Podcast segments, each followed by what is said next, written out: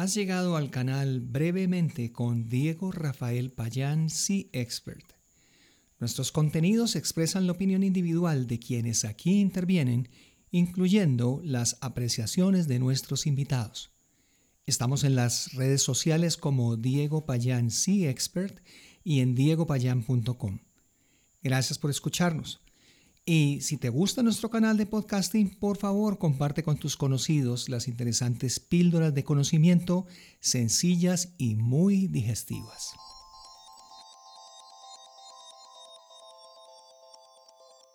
¿Qué tal amigas y amigos? Muy buenas tardes. Reciban un cordial saludo. Soy Diego Rafael Payansi Expert, cumpliendo con esta cita de autodisciplina y que he querido iniciar hace ya algún tiempo porque considero que los conocimientos no sirven de nada si no se comparten con las personas. Particularmente en estos momentos que estamos viviendo, cuando podemos encontrarnos con nosotros mismos, cuando podemos tomarnos el tiempo de reflexionar, de leer, de pensar en voz alta y bueno, aprovechando también la tecnología, que podemos dejar congelado en el tiempo algunas cosas que estamos pensando. Quisiera compartirles un poco de qué se trata el, set de podcast, de episodios que vamos a tener en el próximo mes o dos meses. Y quiero compartirles a ustedes algo que particularmente a mí me llamó mucho la atención de un término que cuando yo estuve en la universidad no se escuchaba. Y el término o el concepto son las habilidades gerenciales. Vamos a estar hablando en el episodio de hoy solamente pues las vamos a mencionar y por qué es la importancia y de dónde salió el concepto, por qué está tanto en auge. Y en los siguientes capítulos, en los siguientes episodios, pues vamos a estar entrando un poco en, en mayor detalle uno a uno con ello. No soy muy dado a, a las definiciones de diccionario, pero creo que para darle la importancia que se merece al tema que vamos a tratar, pues quisiera hablar un poco acerca de, qué son las habilidades. Y para desempeñar funciones o, roles que son propios de la dirección, de la gerencia, de la administración de una empresa, pues el director o ese gerente o ese líder tiene que tener unas habilidades.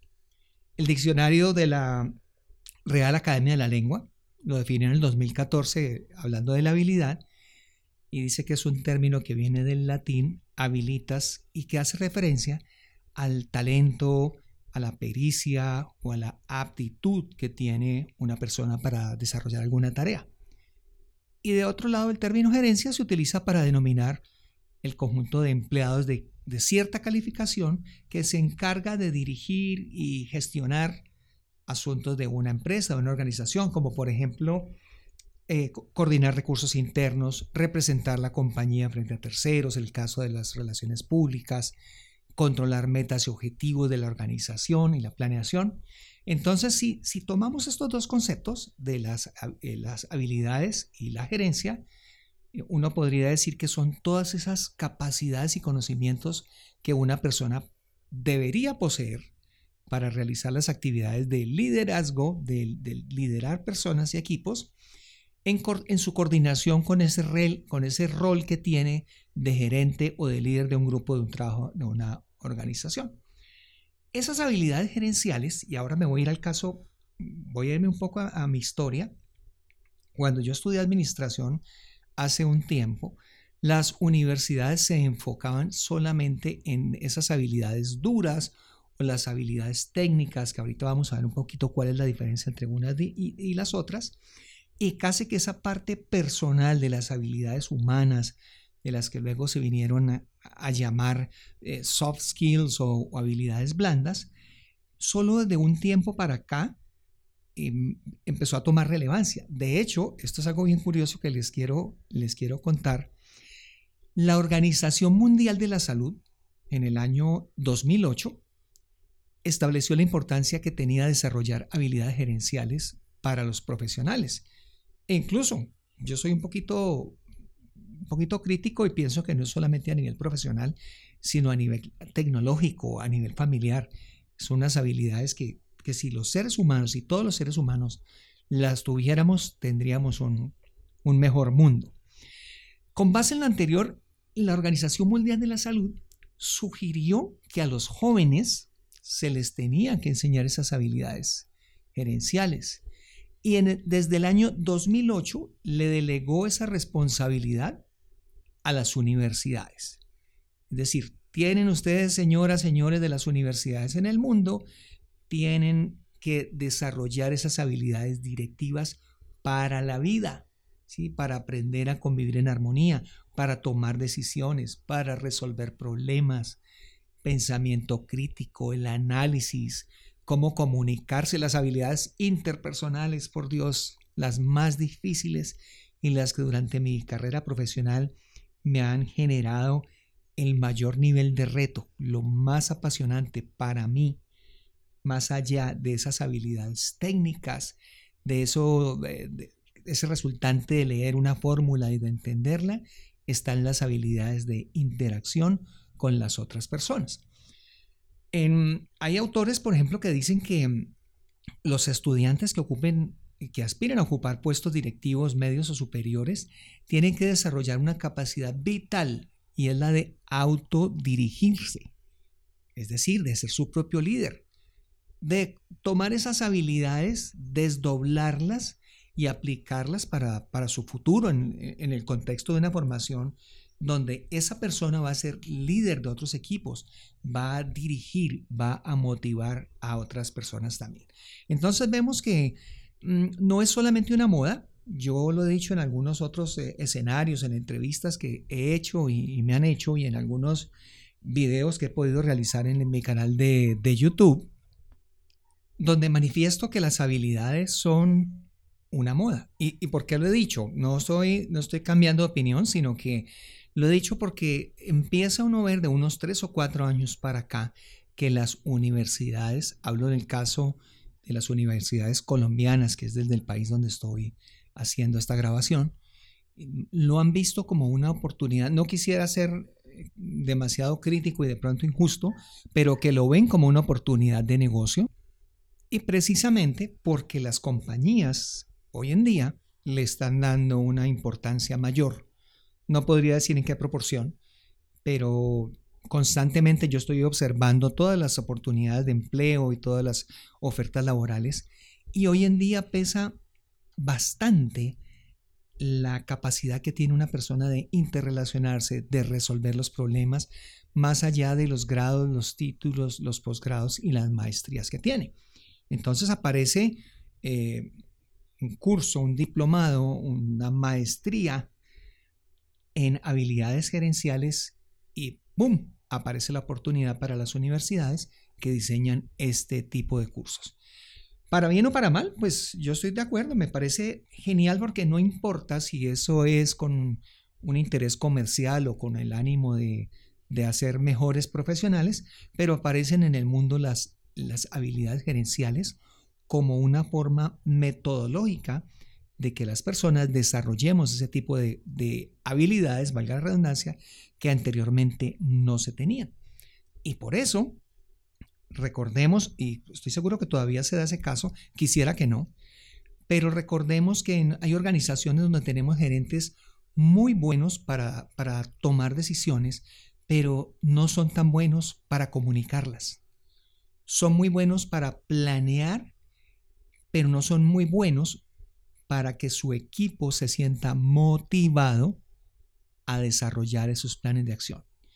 Entonces, aquí sí aplica ese concepto de que pues eh, el esfuerzo no es lo importante, sino lo importante es el resultado. De nada me sirve yo tener un gerente en mi organización que tenga muchísimo conocimiento, que tenga muchos títulos universitarios pegados en la pared y que como ser humano y como persona sus dirigidos no den un peso.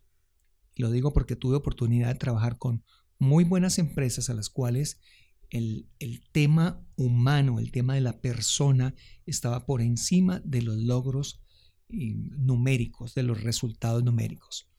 Imagínense ustedes si pudiéramos hacer ese, ese match donde pudiéramos equilibrar la parte profesional con la parte personal, pues estaríamos en una organización y estaríamos frente a un, a un profesional todoterreno, un profesional integral. Hablemos un poco entonces de las, de las habilidades gerenciales. Esta es una definición muy mía Y yo la, yo la he dividido en, en tres. Hay unas habilidades, y voy a poner el ejemplo, yo las denomino las habilidades técnicas. Las habilidades técnicas pueden ser eh, sumar, puede ser eh, interpretar eh, una fórmula. Son esas, esas habilidades que le enseña a uno la universidad. Entonces vayámonos a los cinco semestres, seis, ocho, diez, los que sea que cada uno de ustedes haya estudiado en su, durante su carrera. Y, recordemos todo desde, desde los primeros semestres cuando nos enseñan metodología de la investigación, cálculo, estadística, contabilidad, todas esas cosas que, que se ven dentro de la carrera que son muy importantes, pero que son técnicas, es decir, están asociadas al conocimiento académico. Posteriormente, cuando ya salimos de la universidad, e incluso cuando estamos en la universidad y nos toca hacer las prácticas, empezamos a desarrollar otras de nuestro carácter, que son esas habilidades conceptuales. Es decir, que es la que nos da la experiencia ya de estar en un trabajo. Y en el caso de los ingenieros, cuando un ingeniero ya sabe eh, que el, tubo se pudo romper, eh, no necesariamente porque lo leyó en la página 14 del manual, sino porque la experiencia, la vida, el, hecho de tener que estar resolviendo situaciones con un tubo roto, ya inmediatamente sabe de qué se trata. Igual pasa con, los médicos. El médico tiene un concepto en su, en su diagnóstico, lo que le enseña en la universidad, pero la experiencia de tanto ver pacientes, él dice, o ella dice, venga, yo creo que puede ser esta otra situación lo que está ocasionando esa enfermedad o ese diagnóstico. Y finalmente las que nos vamos a concentrar, que no la enseña la universidad, no la enseña la parte conceptual, que son esas habilidades humanas, las que tenemos que desarrollar los, los seres humanos para que en conjunto con la parte técnica y la parte conceptual podamos liderar equipos de trabajo de una manera efectiva, eficiente, con equipos motivados donde no estemos amarrados a los temas disciplinarios, al memorando, a la sanción, sino que la gente realmente sienta que está en una organización y que quiere quedarse en esa organización. No vamos a tener profesionales pasando hojas de vida en, horas laborales como, como con mucha frecuencia se ve. Ahora bien, para, y ya para finalizar esta, este primer esta introducción, en este primer capítulo o episodio de esta serie de habilidades gerenciales, voy a nombrar las más comunes. No quiero decir que sean las únicas, pero que hoy en día son las que más están valorando las organizaciones al momento de contratar un profesional. O sea que tú que me estás escuchando, eh, debes ponerle mucho cuidado a esto porque en las entrevistas de trabajo, y no sé, algunos de ustedes lo saben, yo dentro de mi tema profesional tengo a cargo eh, la selección de algunos, de algunos eh, puestos importantes en las organizaciones y mis clientes lo primero que me dicen es, eh, sí, yo asumo que tiene su título de cinco años, ah, sí, asumo también que puede tener una especialización, ¿por qué no? Un posgrado o una maestría, pero Diego, Pónganle mucho cuidado, por favor, que la persona que nosotros queremos enganchar en nuestra organización tiene que tener A, B, C y D. Y normalmente esas habilidades ustedes las van a ver si es una empresa congruente con su discurso, ustedes la van a ver reflejada en su misión, visión y valores. Entonces, veamos cuáles son las habilidades gerenciales, no las únicas, pero que se están viendo más reflejadas en las necesidades y deseos de las organizaciones. Primero, el trabajo en equipo. De todo esto lo vamos a ver con más detenimiento, así es de que les recomiendo que se suscriban, que estén pendientes de los episodios que van a estar saliendo eh, una vez a la semana. Vamos a hablar de la comunicación asertiva, la empatía, cómo tomar decisiones. Esto no nos lo enseña hasta ahora, no nos lo había enseñado la universidad. Cómo negociar las técnicas de, la negociación en un gana-gana y no solamente pensando en el beneficio de una de las partes. cómo manejar las crisis. Y ahí vamos a poner unos ejemplos. A mí me gusta mucho hablar con, la casuística para que entendamos y por intermedio de otra habilidad que se llama la empatía, lo complicado que puede ser manejar una crisis cuando nosotros no hemos desarrollado esa habilidad. Las crisis se, presentan en cualquier momento y son de naturaleza distinta. Yo tengo una frase, voy a ver si la recuerdo, y es que las crisis ahora o más tarde van a pasar. Eso no se pueden evitar. Entonces, ¿por qué no estar preparados para ellas? Vamos a hablar de una habilidad que tiene que ver con la planeación. Es cómo puedo yo organizar, priorizar para enfocarme en lo que realmente es importante, desestimando un poco lo urgente, porque lo urgente es algo que está demostrado que a menos que se trate de una eventualidad de fuerza mayor o algo que no sea controlable, no debería estar presente en las organizaciones, las urgencias. Me encanta esta habilidad, la gestión del tiempo. Vamos a ver cómo trabajar por las metas. No me voy a meter mucho por la parte personal, pero, pero creo que es importantísimo que si entendemos que uno gestiona el tiempo para uno y no para la empresa, todo va a tomar una mayor relevancia. La organización, cómo ser organizados, cómo planear el día. El pensamiento crítico. Eh, la palabra, ustedes seguramente la han escuchado en, mis blogs o en otros, en otros eh, escenarios.